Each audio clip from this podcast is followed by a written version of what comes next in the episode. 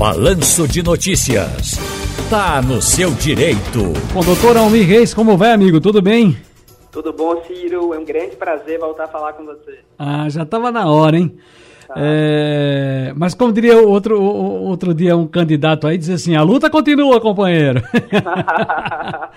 mas olha, parabéns aí pela disputa. Eu, eu não tive o prazer de entrevistá-lo aqui, porque eu fiquei com as candidatas a vice. Até fiquei melhor, São, foram duas excelentes candidatas e foi muito bom aqui o debate com a gente. Olha, a eleição ainda não acabou, porque está judicializada nos próximos sim, sim, sim. uma decisão do Tribunal Regional Federal que pode entender que a eleição foi legítima dentro das quatro linhas ou entender, como defendemos, que as irregularidades macularam o pleito. Então tem muita água ainda para passar por baixo da ponte. Boa notícia, tá aí. Quando eu digo boa notícia, é em virtude de que ele já começa a nos atualizar também. Mas independente da, da de quem venceu, independente da situação aí, foi uma, uma, uma disputa interessante e é sempre assim, quando a coisa né, fica no calor, na emoção, que a gente sabe que a democracia está prevalecendo. Os méritos, as questões mais, digamos, uh, uh, uh, restritas, a gente vai aqui noticiando aos poucos quando vai chegando para a gente. Hoje é dia da Previdência Social e também o Dia Nacional dos Aposentados. E deixa eu falar um pouco disso. Essa data não é para ter comemoração, é? Porque do jeito que a situação está para os aposentados e pensionistas, Olha, Ciro, tá difícil mesmo. Muita gente está contente porque está trabalhando com reajuste de mais de 10% que tivemos do ano passado para esse, mas é tão somente a recomposição da inflação. Os dias realmente não são de felicidade para o aposentado brasileiro, para a aposentada brasileira, para os pensionistas, para os titulares de benefícios assistenciais. Cerca de 36 milhões de brasileiros dependem diretamente da Previdência. Se considerarmos aí cada grupo familiar com no mínimo dois dependentes, teríamos aí cerca de 100 milhões de brasileiros dependendo direto ou indiretamente da Previdência para sua subsistência, uh, para o básico, para alimentação, para moradia, para lazer, para transporte. E eu te falo com muita tranquilidade, Ciro, que a gente vem tendo perdas aí substanciais para os aposentados, para os pensionistas, para os beneficiários ao longo dos últimos anos. E eu falo em perdas porque, apesar de reconhecer que todo modelo previdenciário deve passar por adequações de tempos em tempos para trabalhar com, com, a nova realidade demográfica de cada país, aqui no Brasil, desde do, da criação do Dia do Aposentado, desde essa data tão simbólica que é a Lei Eloy Chaves, né, de 24 de janeiro de 1923, tivemos aí reformas muito drásticas uh, mudanças aí que trazem insegurança para aquele que está contribuindo há muito tempo e não sabe o que é que vai ter de contrapartida na hora de aposentar, porque a Previdência muda tanto como a gente troca de roupa. A gente vai dormir hoje com um normativo e amanhã acorda com um decreto novo, com instrução normativa nova, um projeto de lei querendo alterar novamente as regras. Então, é um motivo para comemoração, mas um, uma comemoração não tão efusiva. É uma comemoração muito mais simbólica, porque o pouco que a Previdência paga é insuficiente para uma subsistência digna. Agora, deixa eu te contar o seguinte, até para que o senhor nos ajude aqui atualizando esse número na minha cabeça, que essa semana eu fui, encerramos a semana com um número para o teto da Previdência. Mas nem todo mundo tem direito. 7 mil é um quebradinho, mas nem todo mundo tem direito àquilo ali, né, doutor Almir? direito a receber exatamente o teto máximo. Se você pegar aí dos 36 milhões de aposentadorias, pensões e auxílios que a Previdência paga, menos de 100 mil estão nesse patamar aí, próximas ali do teto máximo. Então é um número insignificante. Por que fica longe do teto máximo, mesmo pagando o teto máximo a vida toda? Porque você contribui sobre o teto vigente. Então, quem estava no passado contribuindo, estava contribuindo sobre um teto de R$ 6.500 aproximadamente. Então, a contribuição dele sobre aquele patamar vai gerar uma aposentadoria de, no máximo, aquele patamar, mesmo com as atualizações monetárias aplicáveis.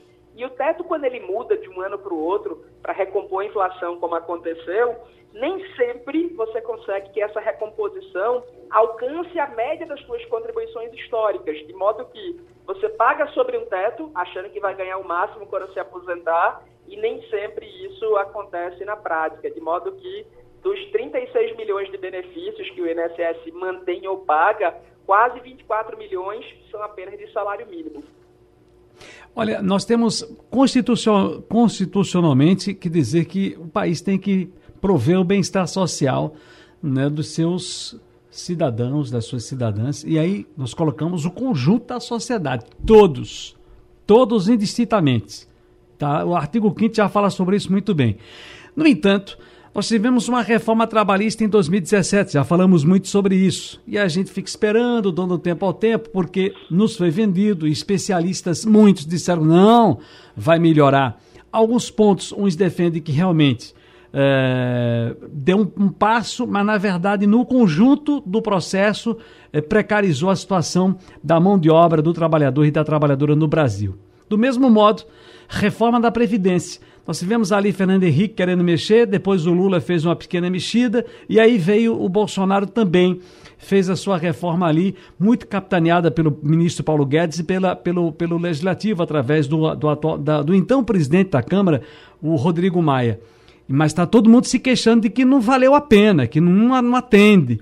Afinal de contas, a gente vai viver sempre assim, doutor Almir Reis, em se tratando da Previdência Social, porque já tem aí candidato em tempo de eleição à presidência dizendo que vai mexer na reforma trabalhista, vai mexer na reforma da Previdência, e aí?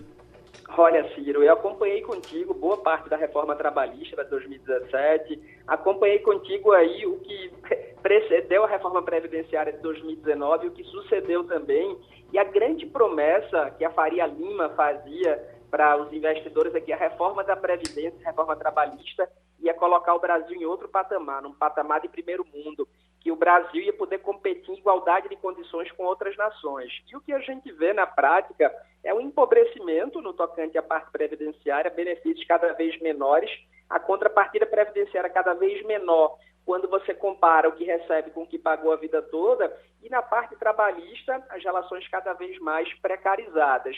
Então, eu tenho fundadas dúvidas se a reforma trabalhista e a previdenciária alcançaram efetivamente algum sucesso, pelo menos na proporção que foi almejada pelos seus idealizadores. É bom lembrar que a época da reforma trabalhista, da reforma previdenciária, de fato, a bolsa subia muito, havia uma perspectiva de médio e longo prazo de organização das contas, e eu repito, eu não tenho nada contra reformas. De fato, é preciso adequar o modelo previdenciário, o modelo trabalhista à nova realidade demográfica. Mas o que a gente discorda muitas vezes, e eu tive a oportunidade de falar e discutir isso contigo ao longo dos últimos anos, é a forma como a reforma é conduzida. Quem parece ter determinado ali os principais pontos não foram os aposentados, não foram os pensionistas, não foram os trabalhadores.